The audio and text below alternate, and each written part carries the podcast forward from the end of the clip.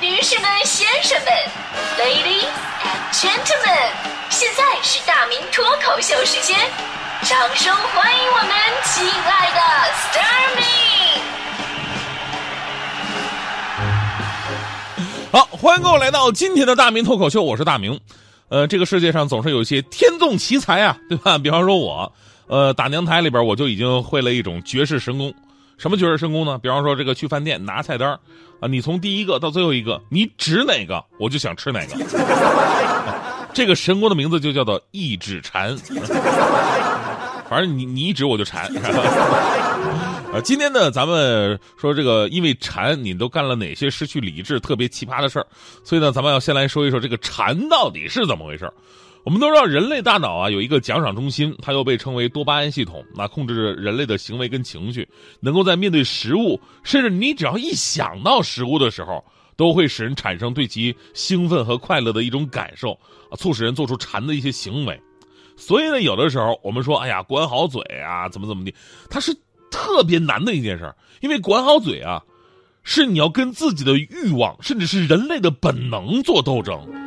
比方说，因为馋，你可能坐火车跑到另外一个城市买一个煎饼果子；因为馋呢，你可能哎呀没有控制住自己的好奇心，吃了狗粮，是吧？因为馋，你可能学了这个什么红军爬雪山过草地的课文之后呢，回家把爸爸的皮带给煮了，想尝这玩意儿到底什么味儿。因为馋，你可能在相亲的时候真的没有认真注意听讲。正所谓嘛，腰围三尺，非一日之馋嘛。爱吃是一种学问，更是一种艺术。也是一种追求美好事物的精神境界，我都我都觉得啊，以后你们真的不要再肤浅的说我是吃货，请各位尊称我为禅师。这馋并不丢人，这是人类正常范围内的一个自然反应。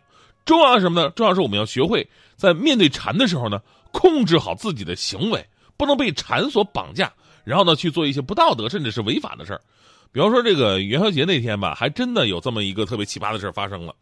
齐齐哈尔啊，就是黑龙江的齐齐哈尔，发生了让人哭笑不得的一幕。咱们知道啊，东北呢有一道名菜叫铁锅炖大鹅。这个菜呢，我必要先讲讲啊，否则你就不理解为什么这道菜接下来会产生那么大的肉火不是诱惑啊。首先呢，铁锅炖大鹅呀，一定是铁锅再加上柴火灶，这样做出来的大鹅才是最正宗的。而且里边一定要加上土豆啊、大白菜啊、茄子、粉条这些配菜，小火慢炖一个小时以上。周边再贴上玉米面的贴饼子，用铁锅炖出的鹅肉能激发出鹅肉的香味儿尝一口鹅肉，肉烂酥香，土豆白菜吸收走了鹅肉当中多余的油脂，还有粉条蘸足了汤汁肉香的滋味尝上一口欲仙欲死！大鹅这么做，老公儿子都爱吃，隔壁小孩都馋哭了。我跟你说，然后，哎，对我我本来要说什么来着？哦，对，我是说新闻啊，对，不好意思啊，啊，对，这个说那天那个元宵节啊，那天这个齐齐哈尔刘女士在自家门口就炖了这么一锅的铁锅炖大鹅，香气扑鼻啊。结果呢，一家人在开饭之前正准备去城屋门口炖的大鹅的时候呢，发现鹅没了，锅也不见了。以前听说煮熟的鸭子飞走了，难道这是真的吗？找人一调监控，发现哦，原来炖鹅呀是被一个大爷给连锅给偷走了。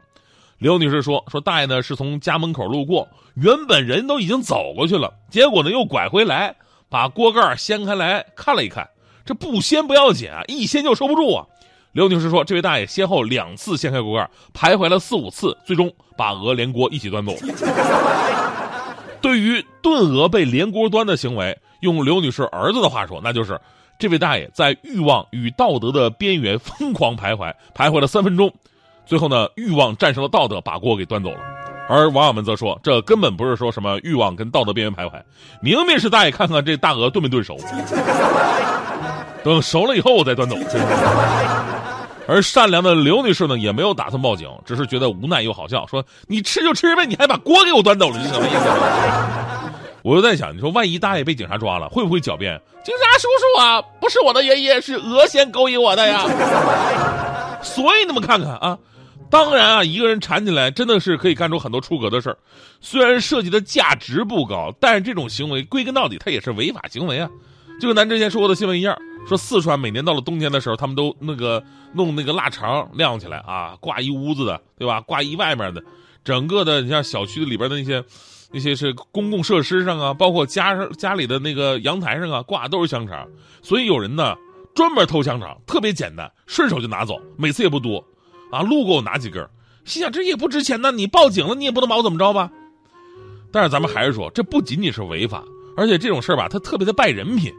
你因为自己馋了，你想占个便宜，你说这事儿一旦被传出去，你吃的亏呀，比你占的便宜要大得多呀。正所谓嘛，凡事有因必有果啊。我说个事儿，以前我上小学的时候，因为馋啊，有点零钱，我就到小学门口啊地摊上买各种的小吃吃。我们班主任非常担心，有一天呢，他对我们同学非常郑重的说：“说那些小吃都是不卫生的，他会吃坏你们的肚子的。”然后呢，班主任就把我们的买的零食全都没收了。第二天，我们班主任没来，据说在家里拉了一晚上肚子。老师，你说也没控制住你。所以呢，咱们再馋呢，也有点原则。不过呢，我是见过真的见过身边的人，就是为了吃点东西，那真的各种的不择手段。我们都知道大迪是一个不折不扣的吃货嘛，啊，为了吃什么事都敢做。前不久呢，寒假的时候吧，我们单位小孩特别的多啊，就家里没地儿放嘛，带到单位来了。有一天呢，我们办公室一个同事的儿子就自己在那儿捧着一箱的车厘子，在那儿啪啪啪吃呢，吧唧吧唧吃的特别开心。结果呢，把隔壁大迪都馋哭了。你说大迪嘴馋吧，又不好意思跟小孩开口要，可能他觉得要吧也要不来多少，那不是大迪的性格呀，对吧？于是呢，大迪心生一计，跟那小孩说：“哎呀。”小朋友，我知道一个很好玩的游戏，你要跟我一起玩吗？啊，小孩说了，什么游戏呀？大迪说了，我们来比比，谁吐的樱桃核飞得远，好不好？小孩说好啊，好啊。大迪说，呃，那我得你你得先给我一个樱桃吧，对吧？小孩马上给了大迪一个樱桃。第一局呢，大迪当然比小孩喷得远啊，这小孩不甘心，不行，再来一遍啊，又给了大迪一个。后来大迪就一直输。最后呢，把人小孩灌的赢上瘾了。我再来一遍。俩人玩了一个多小时，完事儿，大迪还特别无耻的跟我说：“哎呀，我多吃一点不要紧，孩子玩的开心就好。”你说说，你是你这玩游戏了，你跟他大有啥区别？不都是给人连锅端了吗？时间暴走，别再错过。像你这么好的女生太稀有，对我的好已经空前绝后。老实说，往前走会不会弄巧成拙？这大番薯还在咕咕又默默，还在描摹个什么？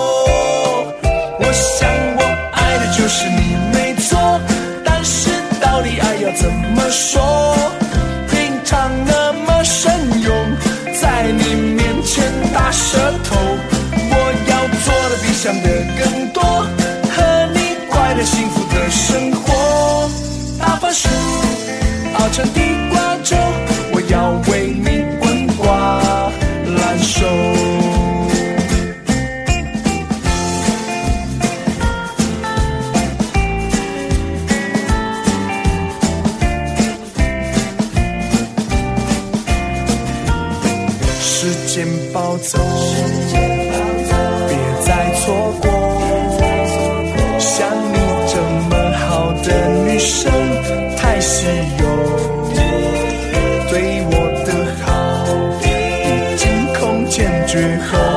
老实说，往前走会不会弄巧成拙？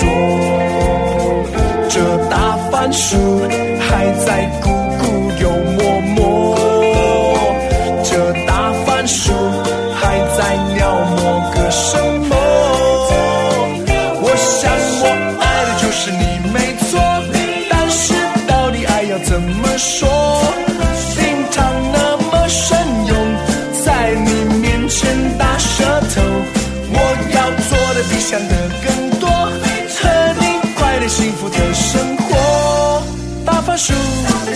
熬成